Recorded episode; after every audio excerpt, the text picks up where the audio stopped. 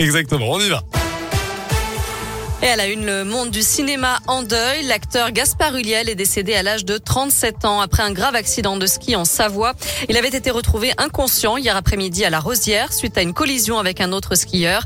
Les secours l'avaient transporté en hélicoptère vers le CHU de Grenoble, connu du grand public pour ses rôles dans Un long dimanche de fiançailles, Saint-Laurent ou encore juste La fin du monde qui lui a valu le César du meilleur acteur. Il était aussi le papa d'un petit garçon de 5 ans. Des antivax épinglés pour harcèlement moral. Huit membres du groupe antivaccin VV ont été interpellés dans le Rhône et dans plusieurs départements de France pour avoir harcelé sur Internet un médecin et deux parlementaires.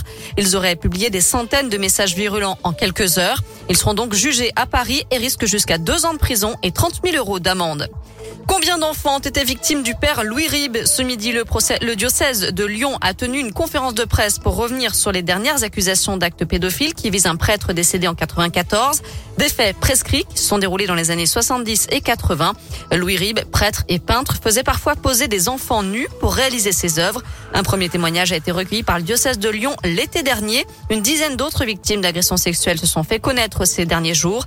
Hier soir, une réunion publique s'est tenue à Gramont, dans la Loire, village dont Louis Ribes était originaire. Pendant tout ce temps, c'est la loi du silence qui l'a emporté. C'est ce que regrette aujourd'hui Olivier de Germay, archevêque de Lyon.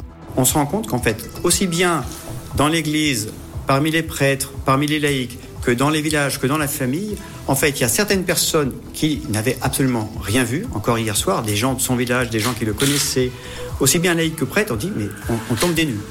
Et en même temps, on se rend compte qu'il y avait un certain nombre de personnes qui avaient senti qu'il y avait des choses, qui se doutaient que c'était des choses qui n'étaient pas très claires, y compris dans les familles. Des membres de famille ont dit, ben, je reconnais que on n'a rien dit, mais on, se doutait bien. On savait pas forcément tout, mais on se doutait bien. Donc, vous voyez, en fait, toutes ces espèces de rumeurs existait, mais c'était l'époque, c'était la culture de l'époque, ça n'est pas remonté au niveau de la hiérarchie.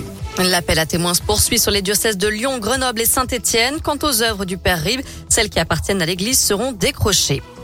Un centre de vaccination éphémère ouvert ses portes à l'université Jean Moulin, Lyon 3, jusqu'à demain soir. Plus d'un millier d'étudiants et de personnels pourront se faire vacciner contre le Covid sur le campus de la manufacture des tabacs. Attention, il faut prendre rendez-vous.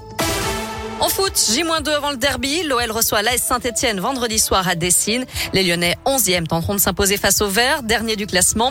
Le match a d'ailleurs commencé entre supporters. Les Lyonnais ont déployé une banderole ce matin devant le centre d'entraînement, appelant, je cite, à achever des Verts à l'agonie. Le club condamne d'ailleurs cette banderole. Sur le terrain, vendredi soir, l'OL sera privé d'Emerson, malade.